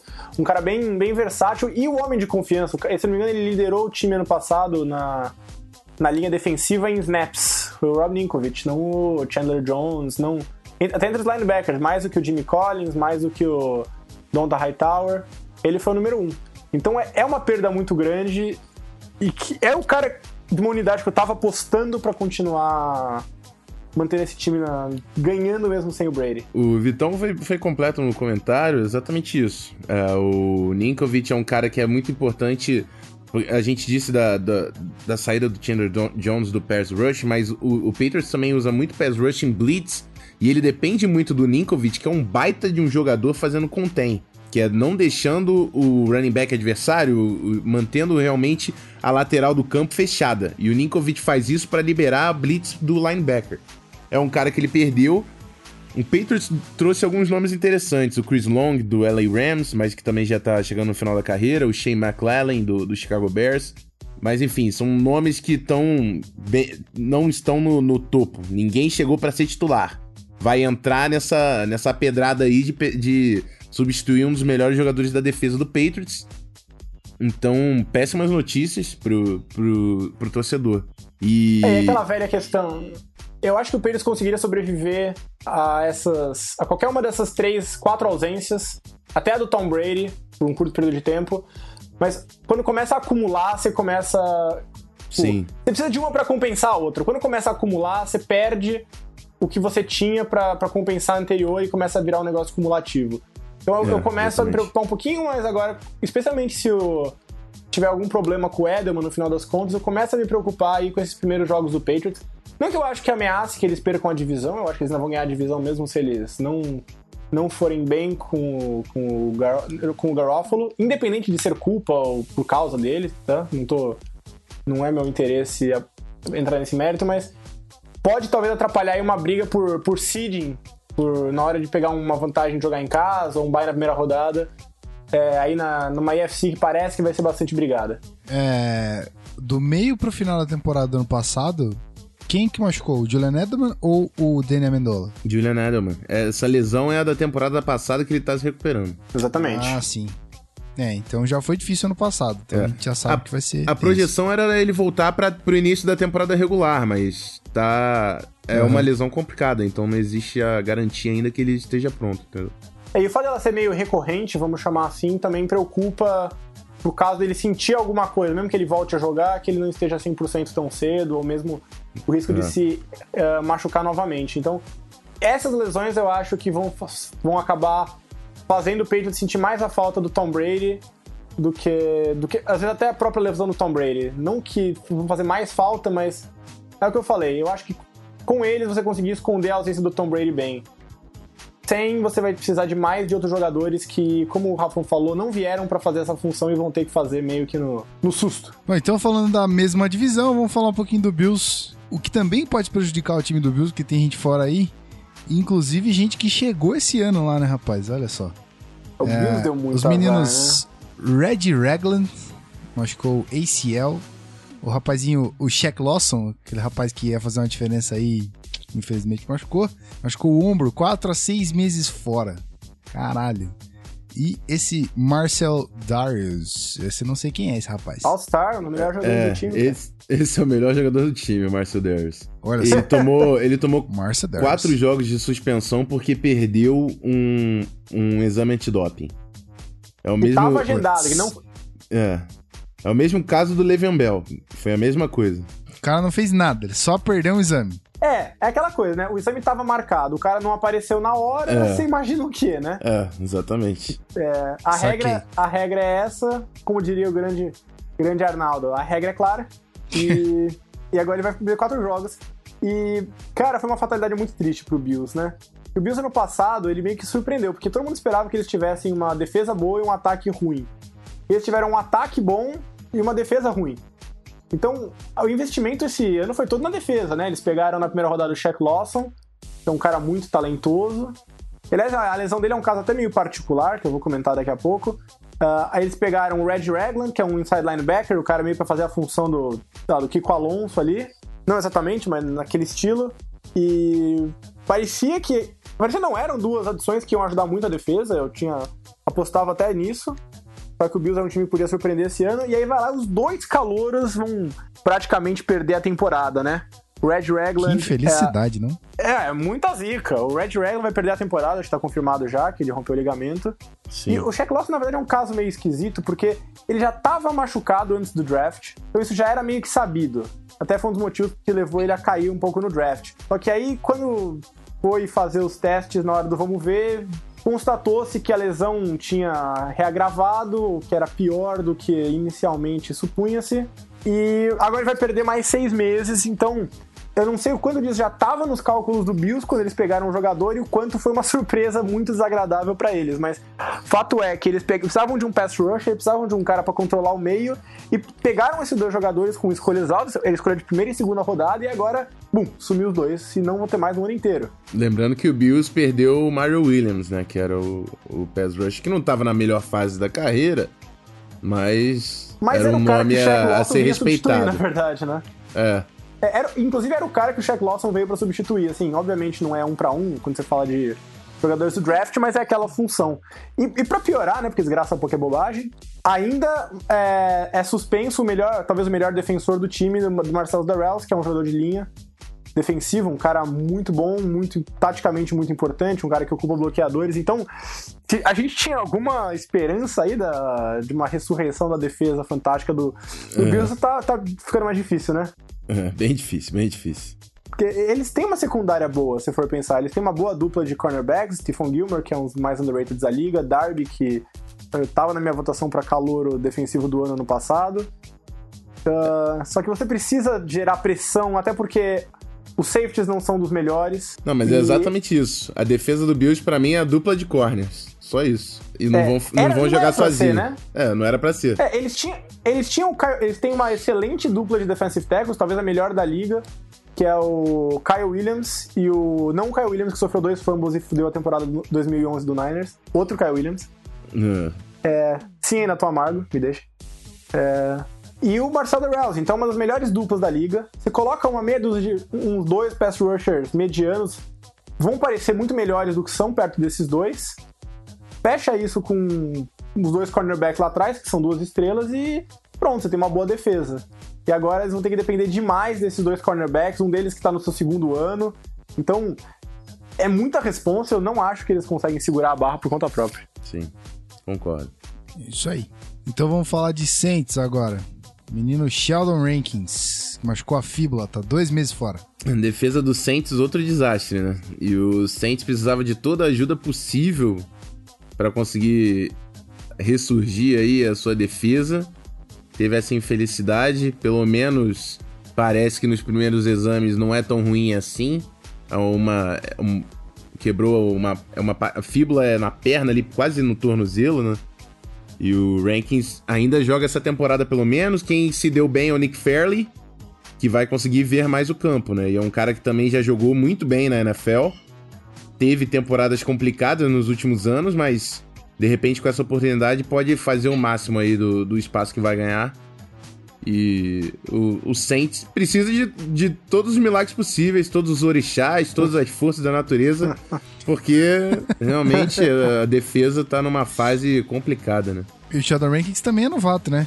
Novato, Novato. é a decepção, né? Você, você drafta o cara e você pensa, puta, draftei um cara que vai fazer a diferença aí, que vai salvar essa defesa horrível que eu tenho tendo, aí o cara vai lá e vai perder dois, meses. O cara era a esperança ali. É sacanagem também. né? Eu me sinto quase mal pelo time de vez em quando. Ainda mais quando é calor, porque o calor, o calor ele pode até. Geralmente eles não rendem ah, tanto quanto a gente espera, mas eles são a esperança, sabe? Querendo ou não, eles dão aquela esperança de que as coisas vão ser melhores, que as coisas vão ser. vão ser diferentes. É, E quando você tem um time que não foi um tão tapa bem. Cara, né?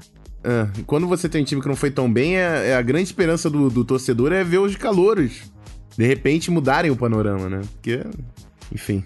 É o que você tem. Você acreditar que as coisas vão melhorar pra frente. É. Ah, e fora que vocês que acompanham mais o college football, é, eu comecei agora a acompanhar lá, a, gen- a gente quer ver os caras jogarem. A gente, tipo, a gente viu os caras lá, bons prospectos e tal, a gente quer ver a galera chegar e jogar, né? E aí quando é impossibilidade de jogar por uma contusão e não por, por inabilidade ou coisa assim, é triste, né? Chega a ser triste.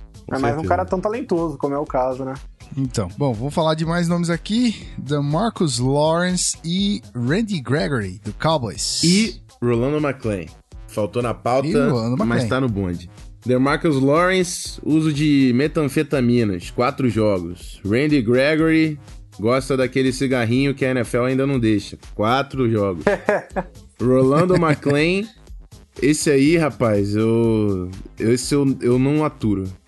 Rapaz, já se aposentou duas vezes, o Cowboys passa a mão na cabeça, não, vai jogar, vai ser titular. Tem potencial, se ele quisesse, ele podia ser um baita de um jogador, mas ele não quer, ele faz de tudo pra não ser. O talento dele ainda consegue que ele tenha uma temporada ou duas boas na carreira, porque ele não era pra ter nenhuma.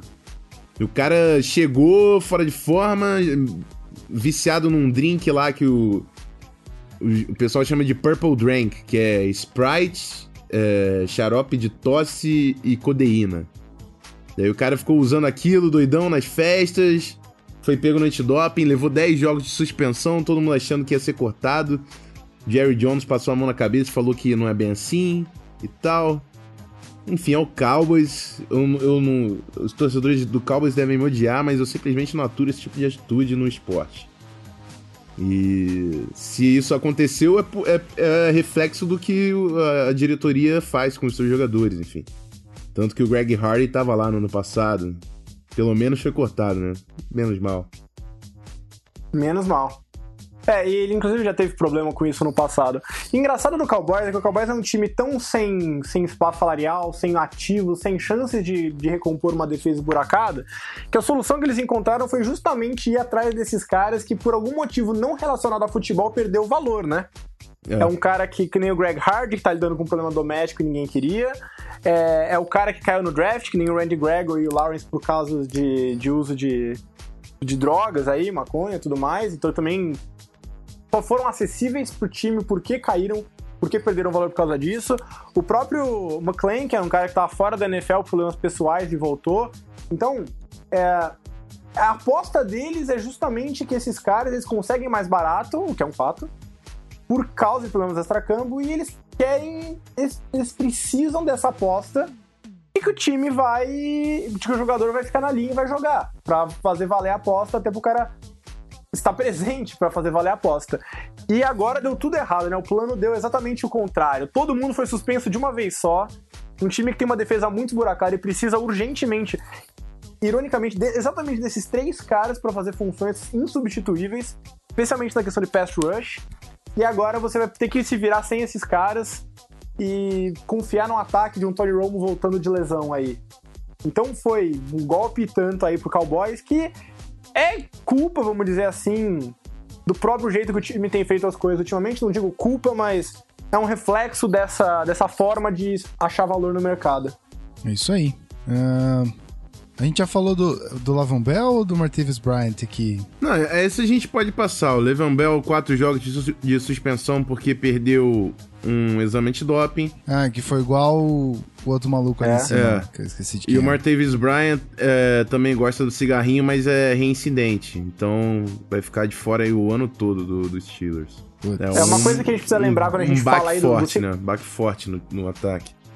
Quando a gente fala aí do cachimbo da paz, como diria um amigo meu, a gente tem que lembrar que essas punições elas não são.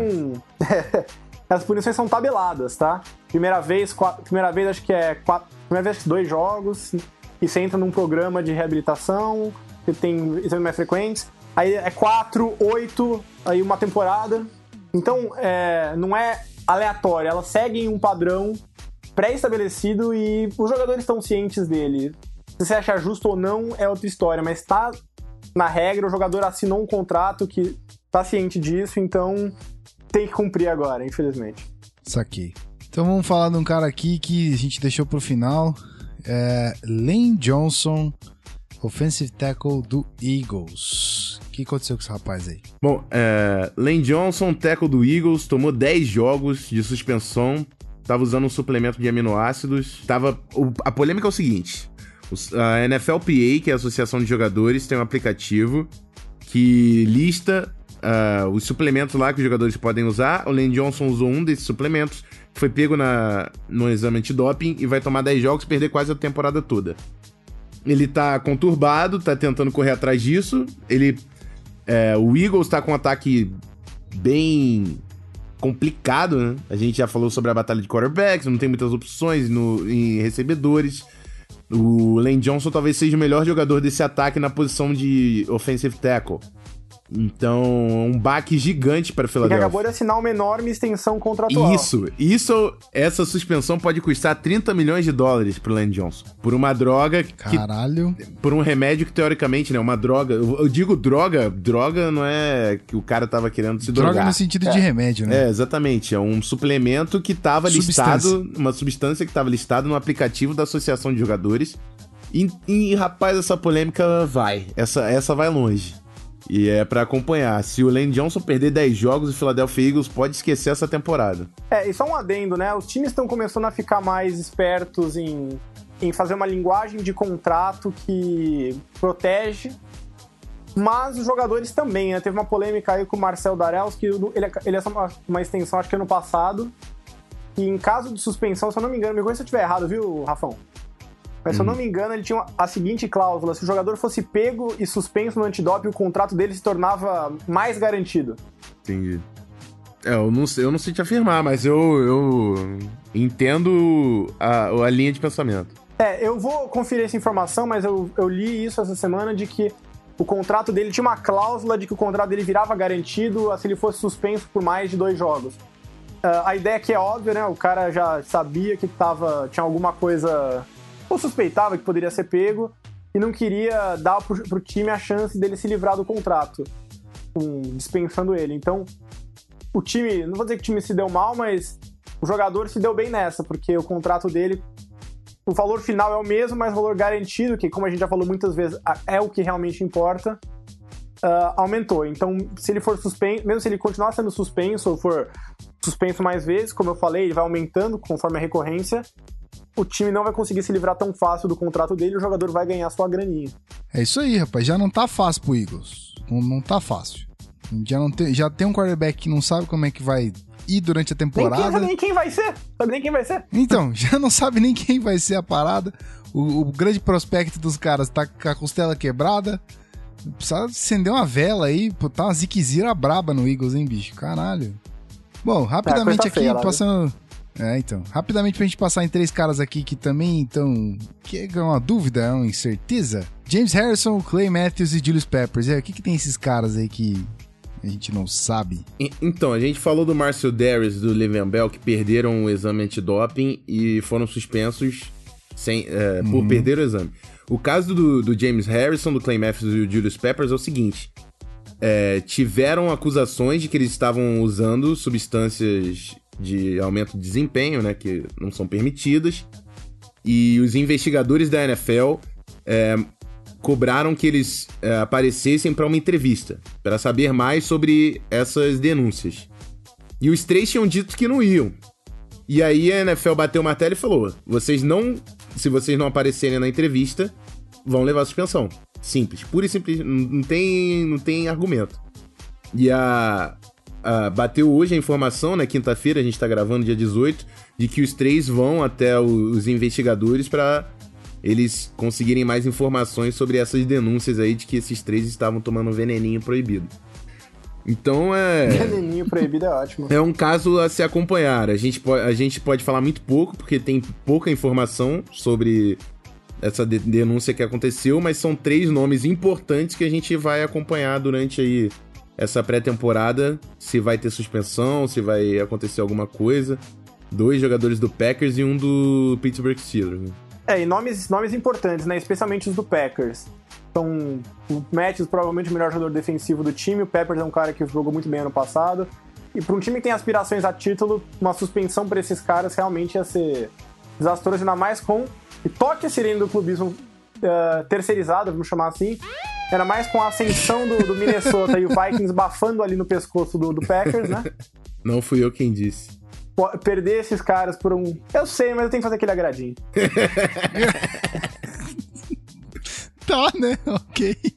Só pra ter a sirene. A sirene é eu- eu- importante eu- no nosso programa, ela tá meio sumida. Tá faltando, né? Ela tá ausente, exatamente. Nossa Tem que marca dar uma- registrada. Não, mas, mas eu é, nunca, nunca escondi o quanto eu gosto desse time do Minnesota.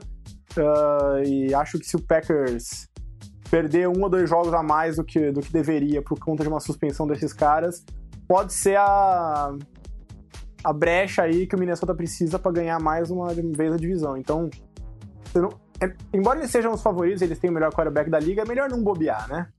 Então é, é um fator que pode até afetar os resultados no final do ano da liga. Então é uma história pra gente acompanhar de perto com ramificações pesadas. E é isso aí. Então estaremos acompanhando. Fica ligado no Zona FA que a gente sempre dá aquela tweetadinha, uma informaçãozinha aí que a gente deixou passar. Fica tranquilo que a gente sempre fala. Certo? Fechamos, galera? Fechou. Fechamos. Show de bola. Então vamos, vamos encerrar essa parada aqui, encerrando o assunto. A gente já volta. Bora. Peraí.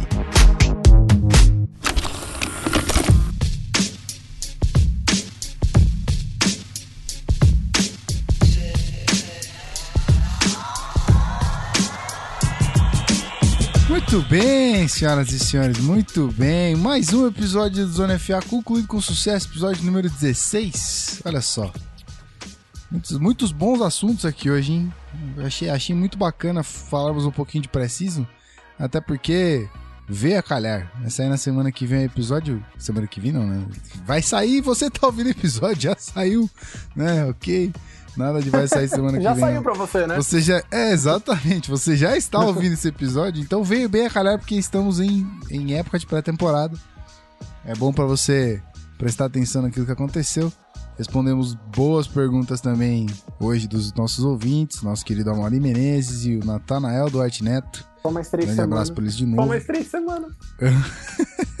tá chegando, Vitão, tá chegando. Segura a bronca. Segura o tesão aí que tá chegando. Aí, chama a despedida com as piadas que a gente prometeu. Sim. Verdade. N- não esqueci desse fato, senhor Rafael Martins. Não esqueci. Eu não esqueci, sabe por que eu não esqueci? Porque a galera tá ouvindo esse episódio até agora. Tá todo mundo aqui até o final. Mas ninguém quis ouvir o episódio por causa da, da batalha de quarterbacks. ninguém quis ouvir o episódio por causa das contusões que vão afetar os times deles. Todo mundo só chegou até aqui, uma hora tralalá de episódio, pra ouvir as piadas dos senhores. Eu não esqueci que são duas. Então, se não valer a pena, o seu contrato tá em jogo. Então começa aí, Rafão. A- Amacia aí o nosso host pra ele achar a minha melhor. Bom, primeiro eu vou me despedir, agradecer mais uma vez estar na presença desses dois caros amigos. Ah, o ouvinte que esteve até aqui nos acompanhando, não esqueça de chegar no iTunes avaliado a 5 estrelas, apesar do, que- da, da, da piada que vem à frente. Bom, A- avalie o podcast, não a piada, é isso que ele quer dizer. É, exatamente. Exatamente. Exata- Isso é importantíssimo. É, eu vou. a- com o perdão da palavra, eu, eu não gosto de usar a palavra, achei ofensiva, mas enfim. É, o que se torna um viado adolescente depois que ele consegue atingir a maturidade? Ih, Jesus. Agora que a gente ganha aquele selinho de pra maiores de idade. É. O quê? Sai Fala o aí. selo de clear. Fala aí, Rafão. Ele se torna um viaduto. ideia. Nossa senhora. Ai, cara, que dor no cérebro nesse momento. Meu Deus. Nossa, legal. Acabamos de perder umas duas estrelas no, no- no iTunes. Cara, a gente acabou de perder 500 ouvintes só esse mês. Caraca. Puta que É, eu pariu. Eu, eu pedi desculpas com antecipação, então. Ele avisou. eu avisei. Galera, ele avisou. Eu Ele avisei. avisou. Desde Lá no início do programa eu Em, avisei. em Então- tempos de polêmica, quero deixar claro que ele estava falando do animal, viado, não do. É, então, gíria. o veado ia fazer menos sentido na palavra, por isso que eu pedi perdão pelo, pela expressão. Pelo termo. Sim, sim. Mas beleza. Bom, a minha piada, ela precisava um pouco mais de contexto, ela vai ficar ruim, mas quando você falou que, que a gente ia fazer uma programação mais saudável, ia falar que a gente vai dar uma corrida, pegar uns pokémons, comer brócolis, quinoa, só coisa saudável hoje. Fecha essa porra de podcast, vai. Cara, não entendi porra nenhuma. O que foi isso? Isso foi uma piada? É, pia- é, humor depende de timing, entendeu? Perdeu o timing a piada, não adianta. Socorro, velho. Não Não entendi Per- Perdeu o timing, não adianta. Essa aí, é, sem time, ficou realmente. ficou quase pior que a minha, cara. Exatamente. Não que ela tivesse muita graça com o timing, mas sem timing ela ficou pior. Exatamente. Ok. Mas dá, dá seu tchau aí, Vitor Camargo. Não se despede com essa piada, não. Se despede É, direitinho, vamos- que senão a galera vai não volta. Bom, valeu pessoal. Prazer estar aqui com vocês como sempre, gravar esse podcast, trazer esse conteúdo pra vocês.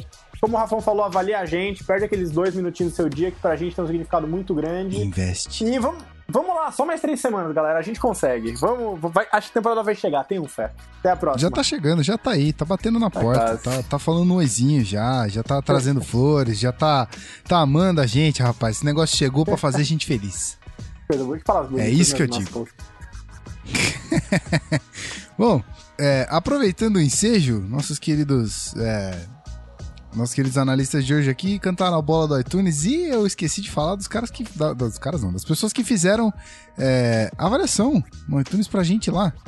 Então, eu queria fazer um agradecimento especial a. a Aham, o Xuxu abre aqui iTunes, filha da puta. Só tivemos uma avaliação, rapaz, da semana passada pra cá. Olha só que decepção. Ô, galerinha, vocês já foram melhores, vocês já foram melhores. Ok, ok. Eu vou até ler o comentário. Davi P0T3. Excelente podcast, bem descontraído e com bastante clubismo. Abre parêntese, Rafão, fecha parêntese.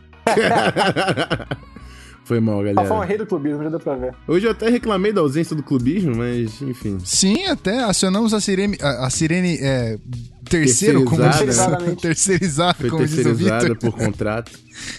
Exatamente. Perdoem aos Rapaz, amigos tem- que se sentem ofendidos pelo, pelo meu clubismo. Eu tento, eu tento controlar ele. Eu tento controlar Ele é eu juro, eu juro pra vocês. Eu tenho Se não certeza fosse que ele é Harrison saudável. Smith, ele até conseguia. Se não fosse Harrison Smith, ele até conseguia. É. Se o cara fosse ruim, né? O cara não é ruim, esse é o O ponto. cara é o mito da caverna, né? Então, esse é o Faz ponto. parte, faz parte. O pessoal. É porque eu não sei, cara. O pessoal também no, no, no- no futebol sempre vai achar que o cara do time é um pouquinho melhor, um pouquinho pior. Eu falo que o Harrison Smith é o melhor safety, você pode discordar, eu não sou o dono da verdade. Eu tô aqui dando minha opinião. Se você não concorda com a minha opinião, o espaço tá aberto, nosso e-mail tá aberto, meu Twitter tá aberto, então a gente conversa, não tem, não tem problema nenhum com isso. Tamo Exatamente. junto. Tamo junto. Amo todos E- iguais. Amo todos iguaizinhos. E tem uma coisa, eu vou lançar um bagulho aqui, eu só não vou bater na mesa, porque senão eu vou quebrar a minha mesa, porque ela é meio frágil. É, eu vou lançar uma parada aqui agora, que eu quero que a galera se manifeste, é, manifeste o seu interesse se fizermos uma camiseta da Sirene do Clubismo. Quem é que topa comprar essa parada? Eu topo comprar essa parada, mas eu, eu gostaria de acreditar que eu teria de graça por fazer bem parte da equipe, mas senão eu compraria mesmo. Cara, só porque você falou isso, eu vou dar pro nosso analista Vitor Camargo e não vou dar pra você. Pô, coitado. Coitadinho. Aquela persona que já apareceu no episódio passado, né? Que eu falei pra você que eu ia, ia apresentar ele e tal, não sei o quê. Cara, gente boa. Meus amigos, então é isso. Eu quero saber de você que tá ouvindo o episódio agora, se manifesta lá, manda mensagem, manda e-mail, manda sinal de fumaça, fala, ó, eu compro a camiseta do, da Serena do Clubismo. Se rolar, espere grandes, grandes surpresas aí. Do mais, muito obrigado pela sua paciência em ouvir esses três malucos falando sobre futebol americano. Os três estão extremamente ansiosos, principalmente o seu host aqui, que é, é, novato na parada, então sabe que tá sedento, tá, quer futebol americano, vem futebol americano, sabe? Tá assim, tá maluco. Então, muito obrigado mais uma vez pela sua paciência, por ouvir até o final. Você, cara, você que tá aí do outro lado, você, guria, vocês são o nosso combustível. Então, eu vejo vocês. Eu vejo não, né? Encontro com vocês aí nos seus ouvidos semana que vem. Muito obrigado por ouvirem até aqui. Obrigado pra quem comentou. Obrigado pra quem curtiu, quem avaliou no iTunes. E se você não fez isso, não esquece. Então, um bom jogo de pré-temporada. Eu vou assistir o Seahawks e o Vikings. É um abraço. Valeu, até semana que vem. Tchau!